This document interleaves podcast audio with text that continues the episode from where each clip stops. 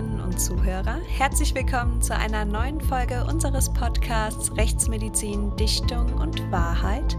Mein Name ist Vanessa Nischig und wie immer sitzt mir Professor Marcel Verhoff vom Rechtsmedizinischen Institut in Frankfurt gegenüber. Hallo Vanessa, hallo liebe Zuhörerinnen und Zuhörer. Wir sind heute aber mal nicht alleine, denn wir haben heute einen Gast. Frau Dr. Konstanze Nies ist heute bei uns. Hallo Konstanze. Ja, hallo, ich begrüße auch alle. Freue mich da zu sein. Hallo Conny, schön, dass du dabei bist. Und mit Konstanze haben wir heute auch gleich noch eine weitere Rechtsmedizinerin hier. Aber sie ist nicht nur Medizinerin, sondern auch eine der wenigen Spezialistinnen auf dem Gebiet der Gesichtsrekonstruktion. Sie gibt also Verstorbenen, deren Identität nicht mehr festgestellt werden kann, wieder ein neues Gesicht. Weltweit gibt es dahingehend nur wenige Spezialisten und deswegen freuen wir uns besonders, Sie heute bei uns zu haben. Marcel, magst du uns Konstanze erst einmal kurz vorstellen? Ja, Conny ist auch in Frankfurt schon länger als ich. Die ist schon eine ganze Zeit in der Rechtsmedizin, ist eine erfahrene Fachärztin und hat gleichzeitig noch diese, ich nenne es mal, künstlerische Begabung, dass sie mit ihren Händen etwas formen kann und dass sie die Formen im Gesicht erkennen kann. Und Conny hat sich auch schon sehr lange mit Knochen beschäftigt. Das erste Mal, glaube ich, Conny, sind wir uns auf knöcherner Ebene sozusagen 2002 in Bari begegnet bei der ICA-Tagung, ne? wenn ich mich richtig erinnere, oder? Das stimmt. Das ist schon so lange her. Das wird es wohl gewesen sein. Und das ist so eine Tagung, da geht es eben um Schädelidentifikation, Gesamtthema. Und das ist ja auf der einen Seite, dass man anhand des Schädels jemanden identifiziert, also zum Beispiel Abgleich mit Fotos. Und auf der anderen Seite den umgekehrten Weg gehen kann, dass man eben auf ein Schädel ein Gesicht modelliert. Kommen wir erstmal zu dir, Konstanze. Du bist ja auch Rechtsmedizinerin. Wie oder auf welchem Wege bist du denn in der Rechtsmedizin gelandet? Ist ja schon angeklungen, ich bin ja schon ewig dabei, habe nächstes Jahr 25-jähriges Dienstjubiläum und als ich fertig war mit dem Studium, waren ganz andere Verhältnisse als heutzutage. Da hatten wir nämlich die Ärzteschwemme. Äh, das heißt, es war ohnehin schwierig, überhaupt einen Job zu bekommen. Und ich wollte immer gerne was Operatives, was Chirurgisches machen und hatte dann nach der Ärztin-Praktikumzeit äh, Probleme, äh, ja, einen Anschlussjob zu kriegen als Frau und chirurgisch. Das war alles nicht gefragt, so dass ich dann schon im Vorfeld mich äh, am Arbeitsamt äh, erkundigt habe, wo denn was frei wäre. Ja, und äh, dann äh, kam der Zufall hinzu. In der Rechtsmedizin in Frankfurt war eine ausgeschrieben geschrieben und im Grunde zur selben Zeit äh, eine Stelle in der Herzchirurgie in der Stadt, wo ich studiert habe. Und dann hatte ich nun die Qual der Wahl und habe mich ja letztendlich für die Rechtsmedizin entschieden und bin dann da hängen geblieben. So kam das. Ich habe schon immer gerne Pathologie gemacht und ja die Lehre oder ja die, die Sache mit den Toten und den Organen und die Pathophysiologie, was dahinter steckt, ähm, ja, so dass so eine vielleicht so eine kleine Affinität sicher schon immer da gewesen ist. Und ja, und dann ging es mir, glaube ich, so wie vielen, wenn man einmal da ist, bleibt man hängen oder man geht innerhalb von wenigen Stunden, maximal Tagen dann schnell wieder weg. Konstanze, du bist also schon nach deinem Studium in der Rechtsmedizin in Frankfurt gelandet. Aber wie bist du denn dann auf das Thema Gesichtsrekonstruktion gestoßen? Das ist ja gerade nichts Alltägliches in eurem Alltag als Rechtsmediziner, oder? Ja, also zum einen die Affinität zu den, zu den Knochen. Das hat mir schon immer viel Spaß gemacht. Haben früher am, am Wald- und Feldrand gelebt. Da gab es immer viele Knochen zu, zu sehen und zu finden. Das fand ich schon immer spannend. Auch äh, Anatomie. Äh, und wie gesagt, Physiologie fand ich sehr spannend und ähm, außerdem reise ich gerne. Und äh, so bin ich mal zu einem Kongress nach Washington DC gekommen. Ähm, da ging es auch um Identifikation. Diese ICI-Kongresse sind es und dort äh, gab es einen Vortrag über Gesichtsrekonstruktion, den ich sehr spannend fand. Und dann ab dem Moment habe ich mich an sich dafür interessiert und habe gesehen, es gibt äh, Kurse, die man belegen kann. Das habe ich dann im, im darauffolgenden Jahr gemacht und so fing das dann an. Ich habe gelesen, dass du für deinen ersten Kurs damals einen Schädel im Handgepäck im Flugzeug mitgenommen hast. Was hat es denn damit auf sich? Kannst du uns mal mehr darüber erzählen? Das war die Idee, äh, wenn ich schon so weit wegfliege, das war in Oklahoma in den, in den USA, ähm, und dann den zweiwöchigen Kurs mitmache, dass ich dann vielleicht meinen, wir wussten, dass man äh, einen eigenen Schädel rekonstruieren darf oder ein eigenes Gesicht machen darf. Und so war meine Idee, wir hatten eine nicht identifizierte männliche Person im Institut, ob ich den mitnehmen kann und wenn ich den dann erfolgreich äh, äh, rekonstruiere, dem praktisch der Polizei weiterleitet, die fertige Rekonstruktion. Und das hat dann auch geklappt. Das war ein bisschen, es war ein bisschen spooky. Das war nämlich ähm, im November 2001. Also wir wissen ja, ähm, 11. September 2001 war kurz vor äh, der äh, eben Anschlag auf das World Trade Center. Es war, es stand sowieso in den Sternen, ob man in die USA fliegen kann, äh, ob die Kurse überhaupt stattfinden. Das war aber alles der Fall. Aber es fanden verschärfte Kontrollen statt und ich hatte eben diesen Schädel da mit dabei. Ich hatte zwar eine Bescheinigung von der Universität, dass das alles zu wissenschaftlichen äh, Zwecken oder polizeilichen Zwecken ist. Aber man weiß es ja nie, wenn man diesen Grenzleuten oder den Zollkontrolleuren gegenübersteht, wie die entsprechend reagieren. Sie haben es aber nicht gemerkt. Das ist ja auch gerade nichts Alltägliches, mit einem Schädel im Handgepäck zu fliegen. Nein, also es war mir ziemlich, es war mir ziemlich mulmig, das muss ich zugeben. Aber es hat gut geklappt und es hat keiner was ähm, gefragt oder gemerkt. Und dort konntest du also einiges über die Gesichtsrekonstruktion lernen und über die verschiedenen Methoden. Welche gibt es denn dabei genau, beziehungsweise welche haben sich denn mit den Jahren etabliert? Also es gibt äh, wissenschaftliche Grundlagen, die sind, das sind immer dieselbe. Man sollte also, wenn man eine seriöse Rekonstruktion macht, sich an den wissenschaftlichen Grundlagen unbedingt orientieren. Wie man das dann letztendlich ausführt, ob man eine Skulptur, also eine dreidimensionale Rekonstruktion macht, wie, wie ich das mache, oder eine Zeichnung oder Computer animiert, ähm, das ist letztendlich vom Ergebnis her egal. Es ist zwar anders anzuschauen, aber es sollte, was die Rekonstruktion angeht, äh, gleich sein, weil wie gesagt, die Grundlagen, erstens mit der Schädel, der Knochen und zweitens die Methoden, die man anwendet, immer dieselben sein sollen. Und wann hast du dann in Frankfurt dein erstes Gesicht rekonstruiert? Das erste war der, den ich mitgenommen habe. Der war dann also der Frankfurter Fall in, in Oklahoma. Und als ich zurückkam, habe ich relativ schnell, wir haben ja viel äh, quasi ein Knochenarchiv im Institut, was über Jahrzehnte zurückgeht und hatte mir dort einen Schädel rausgeholt, habe gedacht, jetzt übe ich mal. Das war ein bisschen leichtsinnig, weil ich habe gleich da gemerkt, es gibt viele Schwierigkeiten. Es ist nicht immer so wie im Lehrbuch. Das war dann zufälligerweise einer, der hatte ähm, nicht nur keinen einzigen Zahn mehr, sondern der hatte extrem abgekaute Zahnleisten. Das, der hatte praktisch keinen Oberkiefer mehr, der hörte am Boden der Nase auf. Und ähm, jetzt geht es ein bisschen ins Detail. Man muss ja wissen, wie weit man den Kiefer öffnet oder schließt, um pra praktisch die untere Gesichtshälfte, das untere Gesichtsdrittel richtig darzustellen von den Proportionen her. Und äh, wenn ich nicht weiß, wo die Zähne aufeinander stehen, dann weiß ich ja auch nicht, wie weit ich den Kiefer auf oder zu mache. Also da hatte ich schon das erste Problem. Und das hat sich eigentlich, das zieht sich durch. Ähm, bei jedem Fall, den man macht, man hat immer individuelle Probleme, die man dann individuell lösen muss oder Lösungswege finden muss. Die kriegt man auch nicht in den Kursen beigebracht, da muss man selbst bisschen intuitiv sein, man muss natürlich viel nachlesen, recherchieren.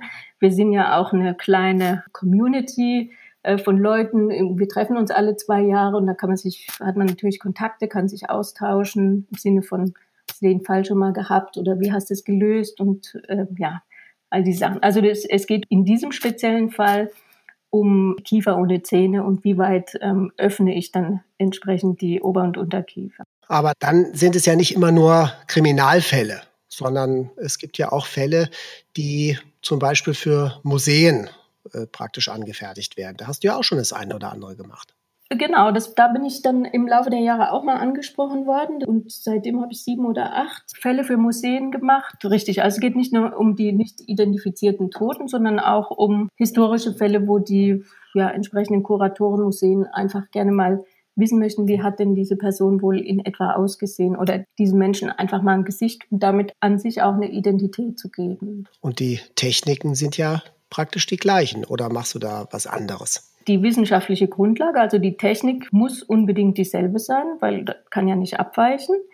Ähm, nur was dann letztendlich das künstlerische Finish angeht, da kann man ein bisschen seiner Fantasie ein wenig mehr freien Lauf lassen als bei den forensischen Fällen, weil man sollte die Sachen, die man nicht genau weiß, möglichst unauffällig darstellen, damit die keine äh, Aufmerksamkeit auf sich ziehen und vielleicht die Personen, die äh, die unbekannte verstorbene Person identifizieren wollen, nicht auf eine falsche Fährte bringen.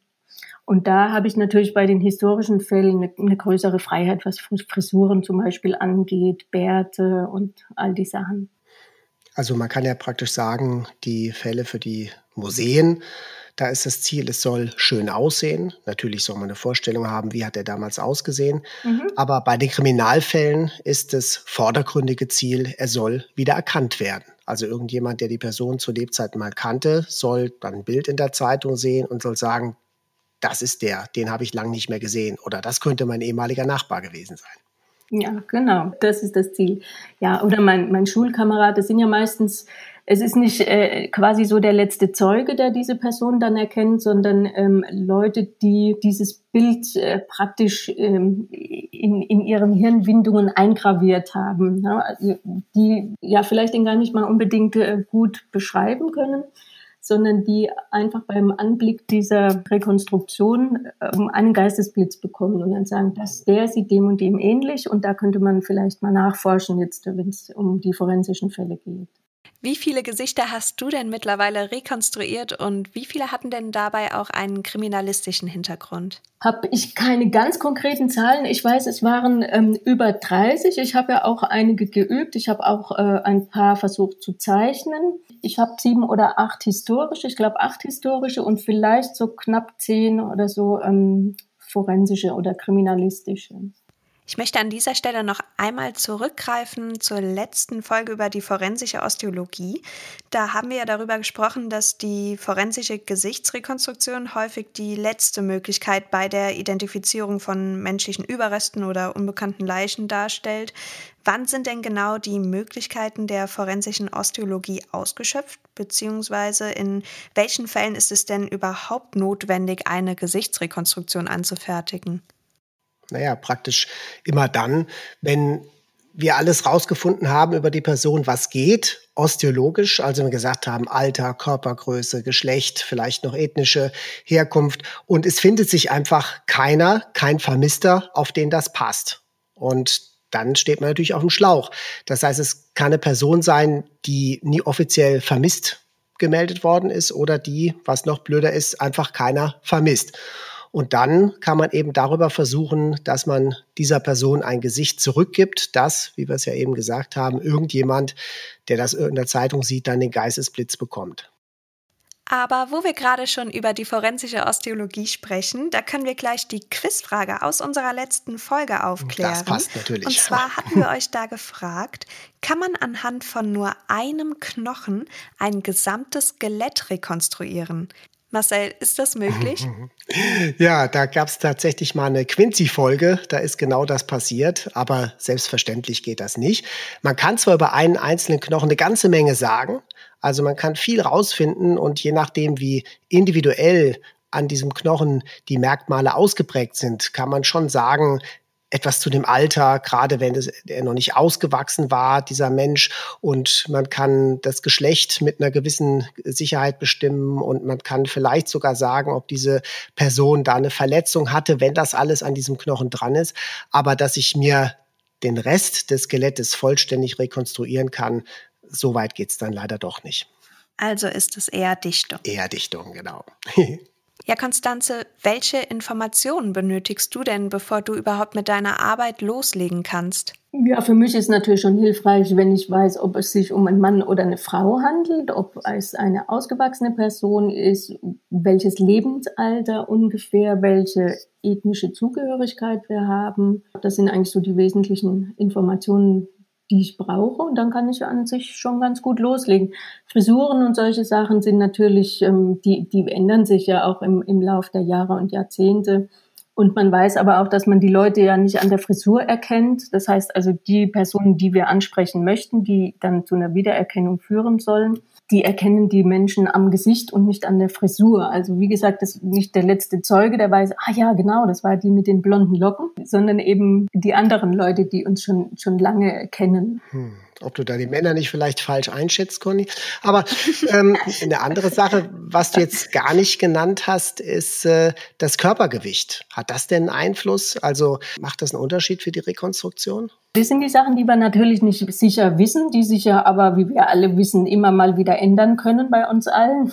Und das wäre kein Problem, das zu rekonstruieren, wenn es denn gewünscht ist. Zum Beispiel bei historischen Fällen, wenn mir jemand sagt, ich habe einen besonders ausgemergelten oder einen besonders adipösen Menschen zu rekonstruieren, dann, dann ist das einfach. Dann kann man das an entsprechenden Stellen, das wissen wir alle, wo die Fettpölsterchen sind oder dann eben fehlen. da kann man die an, ähm, anpassen. Das ist natürlich auch, sagen wir mal, die künstlerische Herausforderung, dass man es an die richtigen Stellen hinmacht, sonst sieht es nämlich auch blöd aus. Also das ist alles möglich, aber sowas, das führt in der Regel an sich nicht zur Identifikation, weil wie gesagt, das kann sich ändern im Laufe der Zeit, genau wie Falten. Also bestimmte Lebensalter haben bestimmte Formen von Geheimratsecken oder, oder Falten. Aber natürlich kann man das vorher nicht, nicht sehen. Nur würde man jemand, der noch ganz jung ist, auf gar keinen Fall mit äh, tiefen Nasolabialfalten darstellen oder äh, tiefen Falten an den Augen. Ähm, genauso wenig wie wenn man eine ganz alte Person mit äh, kräftigem Haar, eine männliche Person darstellen würde. Also da muss man halt ein bisschen abwägen und muss das einschätzen. Kann man nicht, weil es gibt ja auch 20-Jährige oder 25-Jährige mit Geheimratsecken. Ne? So, so ist Klar. ja nicht. Ja, so ist es. Oder manche andere Leute, Werner Lorand, kennt ihr den noch? Es war irgendwo, glaube ich, 1860 Fußballtrainer. Der hat München krasse, 1860, genau. Ja, ja. Der, hat, der hat also null Geheimratsecken gehabt. Der mhm. hatte fast weiße Haare, grau-weiße Haare und mhm. unglaublich dichtes, festes Haar, jedenfalls vom Angucken. Mhm. nicht, nicht vom Anfassen, okay, soweit. Ja, äh, nee, soweit ging es nicht. okay. Also kann man da sagen, dass du eher intuitiv vielleicht auch vorgehst, wenn du einen Schädel von einer Person vor dir liegen hast und du überhaupt nicht weißt, welche Haarfarbe derjenige hatte, welche Haarlänge oder ob derjenige Bartwuchs hatte? Also intuitiv geht gar nicht, finde ich No-Go. Ich muss es schon irgendwie versuchen zu begründen. Ich hatte auch eine historische Rekonstruktion, die wurde aus ihrem Sarg äh, exhumiert und äh, das war eine Heilige und die hatte ein Haarbüschel mit ähm, bei sich. Da muss man natürlich auch vorsichtig sein. Das hatte so eine rot-blonde Farbe. Man weiß, dass die Haare oder die Haarfarbe vergilben kann.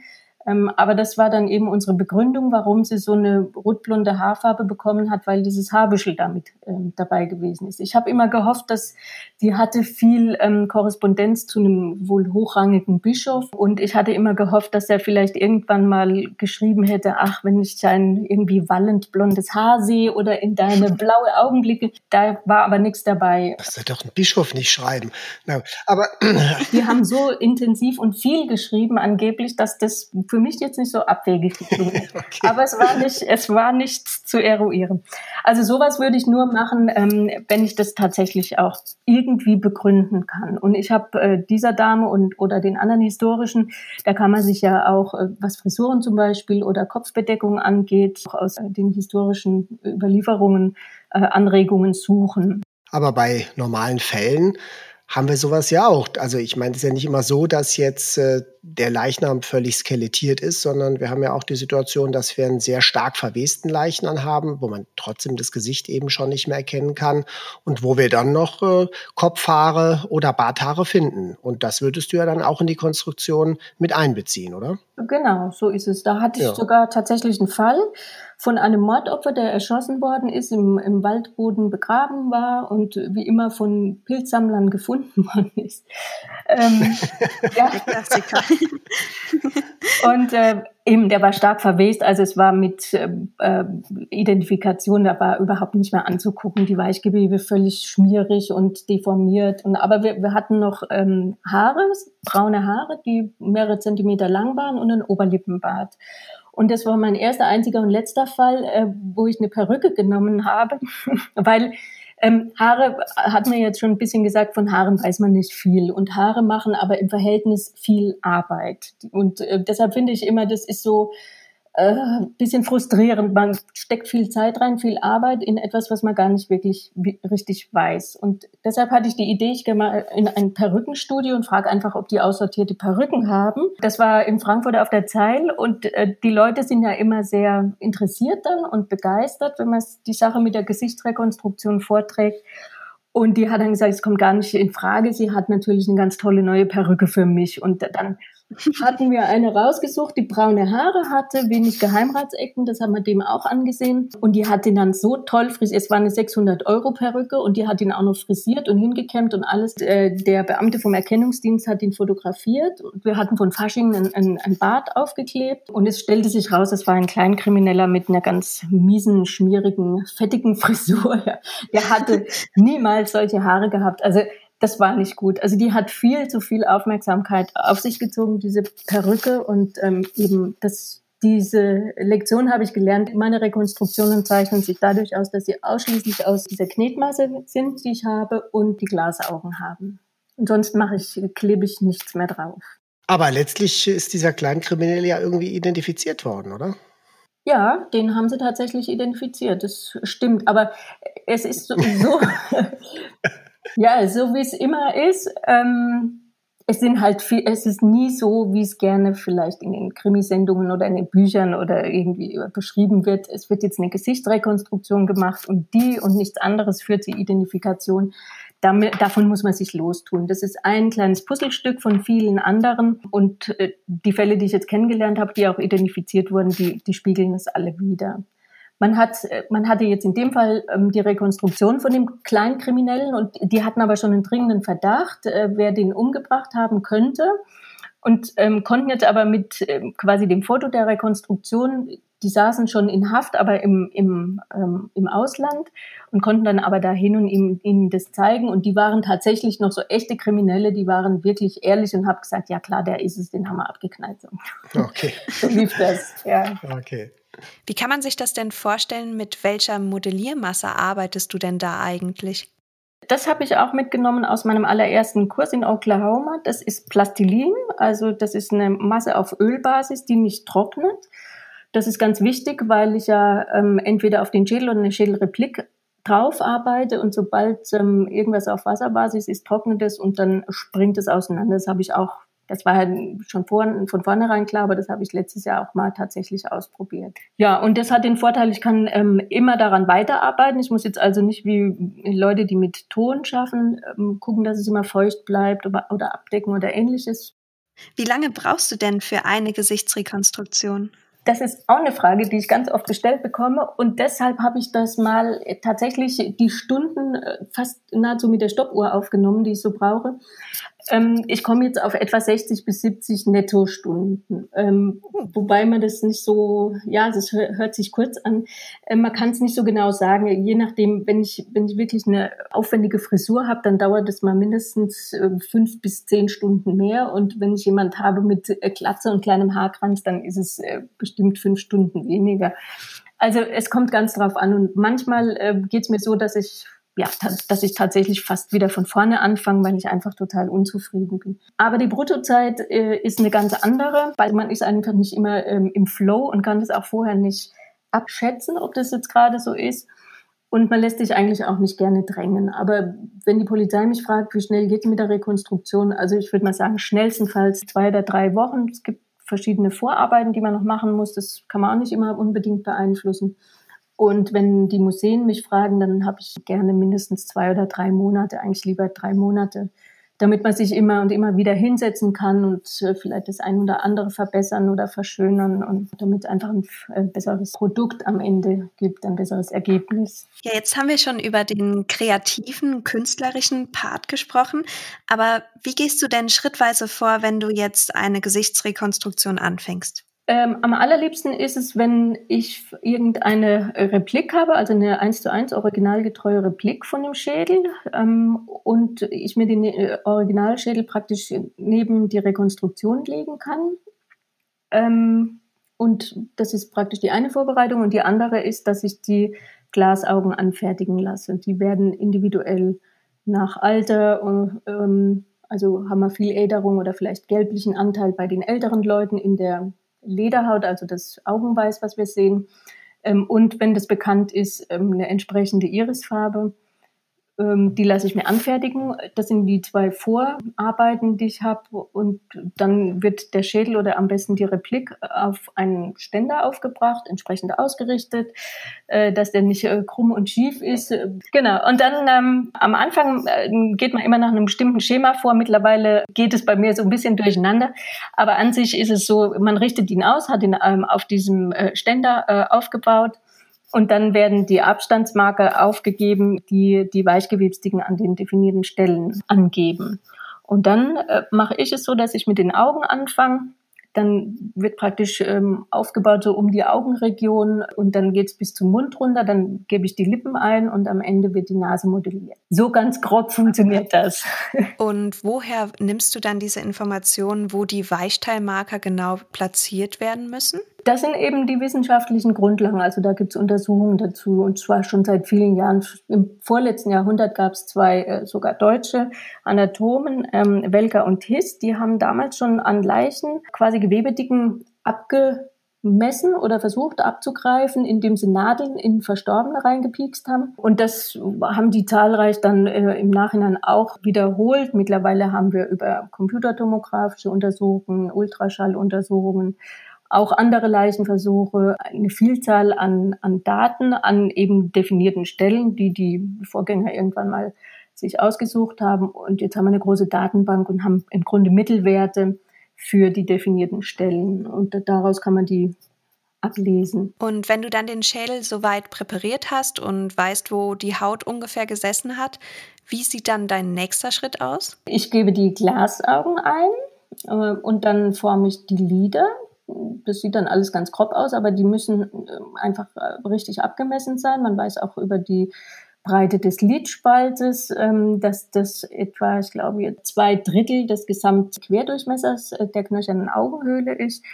Dann weiß man ungefähr, wo die Augenwinkel ansetzen und orientiert sich an dem Tränenkanälchen und einer so einer kleinen Protuberanz, also so einer kleinen Knochenerhöhung an der Außenseite des Auges. Es geht jetzt aber sehr ins Detail. Und dann, wie gesagt, forme ich den Mund. Und wir wissen, dass der Mund ungefähr ähm, oder die Mundwinkel zwischen dem dritten und vierten Zahn jeweils sind. Das heißt, äh, die Mundbreite oder die Lippenquerbreite beträgt sechs Zähne. Dann wird die knöcherne Nase ausgemessen, ähm, die Breite. Dann haben wir einen kleinen Nasenstachel. Da kann man die Länge messen von dem Nasenstachel und der gibt Anhaltspunkte für die Projektion der Nasenspitze. Und ja, dann haben wir schließlich noch ein kleines knöchernes Nasendach, was praktisch zwischen den Augen beginnt und an dem kann man sich äh, entsprechend auch orientieren. Und wenn das äh, besonders buckelig ist, dann kann man meistens sehen, dass da so eine adlerförmige Hakennase ist. Ähm, oder wenn es tief nach innen einsinkt, dann haben wir eben eine besonders tiefe Nasenwurzel, was besonders im Profil gut rauskommt und da auch ein gutes Identifikationsmerkmal darstellt.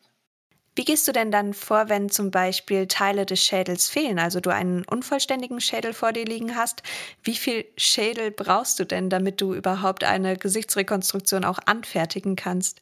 Ja, am wichtigsten ist, wenn möglichst viele Teile des Gesichtsschädels da sind. Wo positionieren sich die Augen im Gesicht? Wie tief liegen die in der Augenhöhle drin? Wie breit ist die Nase? Wie ist die im Verhältnis zu den Augen und zum Mund? All diese Sachen. Also sollten möglichst viele Dinge vom Gesichtsschädel da sein. Wenn die einseitig vorhanden sind, dann kann man versuchen, die andere Seite entsprechend anzugleichen, wobei wir natürlich wissen, dass keiner ähm, rechts-links äh, symmetrisch ist. Also wir sind immer unsymmetrisch. Gibt es ja auch schöne Versuche dazu, wenn man Gesichtshälften praktisch spiegelt und auf die andere Seite übergibt, dann sehen die Gesichter ganz anders aus. Aber so im Groben kriegt man auf jeden Fall die Kopfform, ist der rund oder oval oder birnenförmig und oder haben wir ein, sagen wir mal, prominentes Mittelgesicht oder haben wir eine hohe Stirn, all diese Sachen, die für die Identifikation wichtig sind, die kriegt man dadurch sicher auch gut raus. Gar nicht so selten ist es so, dass bei älteren Schädeln, die werden gelagert auf ähm, Holzklötzen und dann fangen die von hinten an zu modern. Das heißt, der hintere Anteil des, des Schädels mm. äh, fehlt,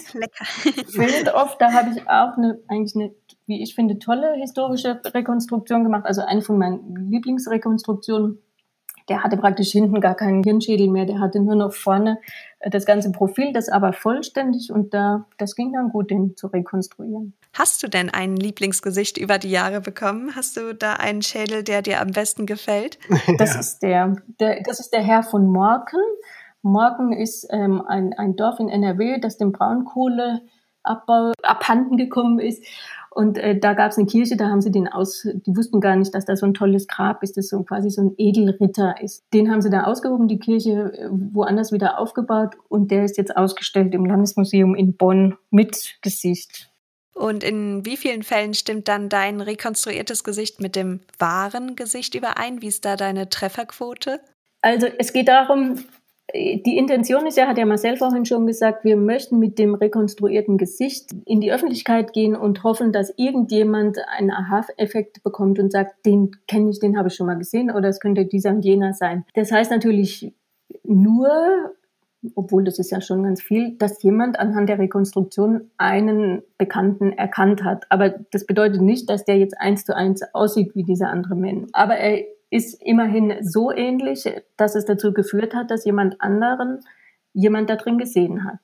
Wie hat es sich denn für dich angefühlt, als du zum ersten Mal ein wirkliches Foto von dem Gesicht, was du rekonstruiert hast, gesehen hast? Das ist, war nicht nur beim ersten Mal so, das ist jedes Mal so. Also immer, wenn man fertig ist mit, mit einer Rekonstruktion und ähm, hofft natürlich auf der einen Seite, dass dieser Mensch äh, identifiziert wird. Man, ja, irgendwie fühlt man mit den Leuten auch mit und wünscht ihnen, dass sie eine Identität bekommen. Und ähm, ja, zum anderen ist man dann natürlich nervös und denkt sich, oh Gott, oh Gott, wenn er identifiziert wird, dann das sieht überhaupt nicht ähnlich, dann will man es vielleicht gar nicht so wissen. Es ist natürlich aber auch, es ist aber auch super schwierig, das einzuschätzen, ob es jetzt gelungen ist oder nicht. Das Kriterium für das Gelingen ist einfach, dass jemand ähm, ihn erkannt hat, also Trigger Recognition. Genau. Und, und damit, denke ich, ist die Rekonstruktion gelungen. Die Fotos, die man dann bekommt bei den identifizierten Fällen, die sind oft ja von irgendwelchen Familienfeiern, die sind unscharf, die sind von schräg unten aufgenommen oder man sieht das Gesicht ja allenfalls von der Seite. Von daher ist es schwierig dann zu vergleichen.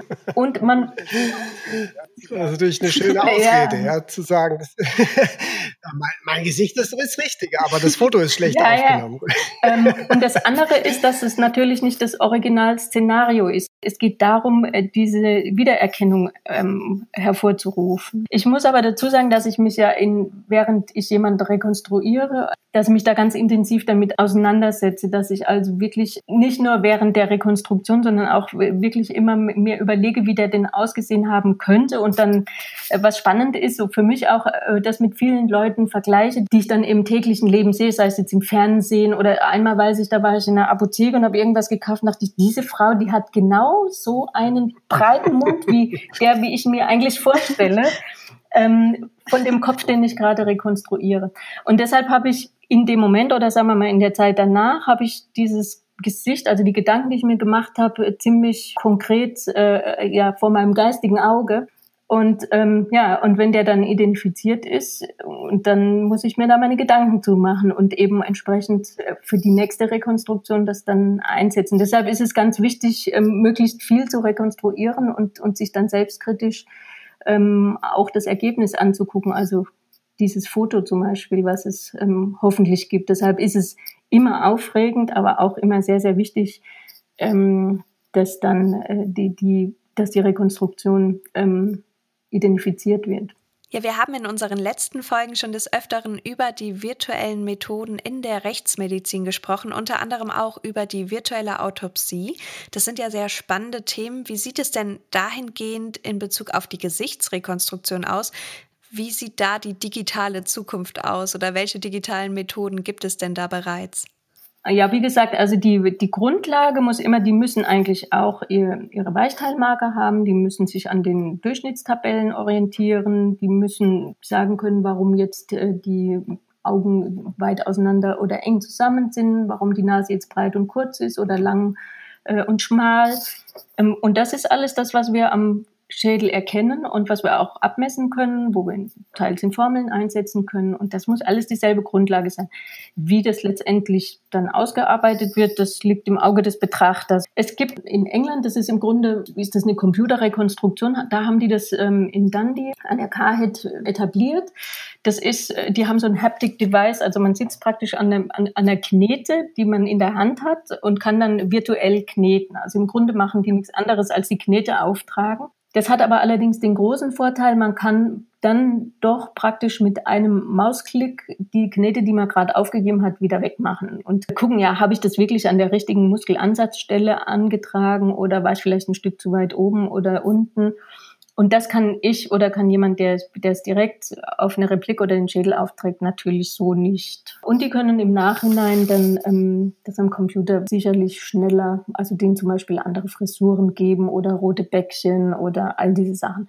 Können wir tatsächlich auch bei der dreidimensionalen Rekonstruktion, aber das dauert dann sicherlich länger. Da gibt es sicher noch ein paar andere Varianten. Man kann dann auch diese Fotos, die man erstellt hat, kann man wieder nachbearbeiten. So kann man dann Gesichtsfarbe, man kann auch Haare dazu machen. Also man kann diese manuelle Rekonstruktion kann man kombinieren mit digitalen Verfahren. Das geht. Ja, also man kann praktisch Digitalisierung in jedem dieser Arbeitsschritte irgendwo reinbringen. Und das andere, selbstverständlich nach den wissenschaftlichen Prinzipien müsste auch die reine digitale Rekonstruktion perfekt werden, müsste gut aussehen, aber ich persönlich habe noch keine gesehen, die wie ein Mensch aussieht. Also irgendwo das gewisse Etwas müssen dann doch die Künstlerhände bewerkstelligen, aus meiner Sicht.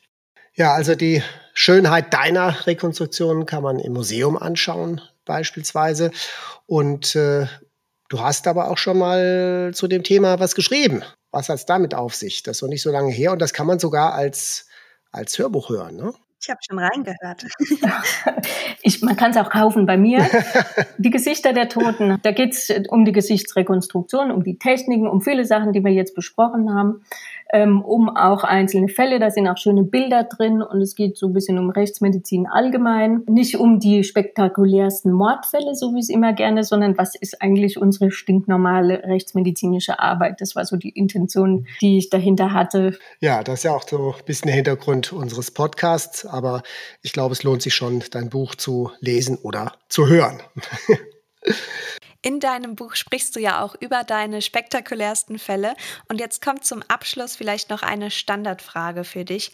Was war denn dein spektakulärster Fall? Welcher Fall ist dir am meisten im Gedächtnis hängen geblieben? Spektakulär sind natürlich die Mordfälle, ähm, wo es sich tatsächlich um Todesopfer handelt. Da hatte ich ähm, zwei, äh, ja, einmal war es nur ein Torso, da kann ich natürlich nichts mit anfangen. Das sind dann die absoluten Grenzen der Gesichtsrekonstruktion. Da wurde aber ein Jahr später der dazugehörige Kopf aufgefunden.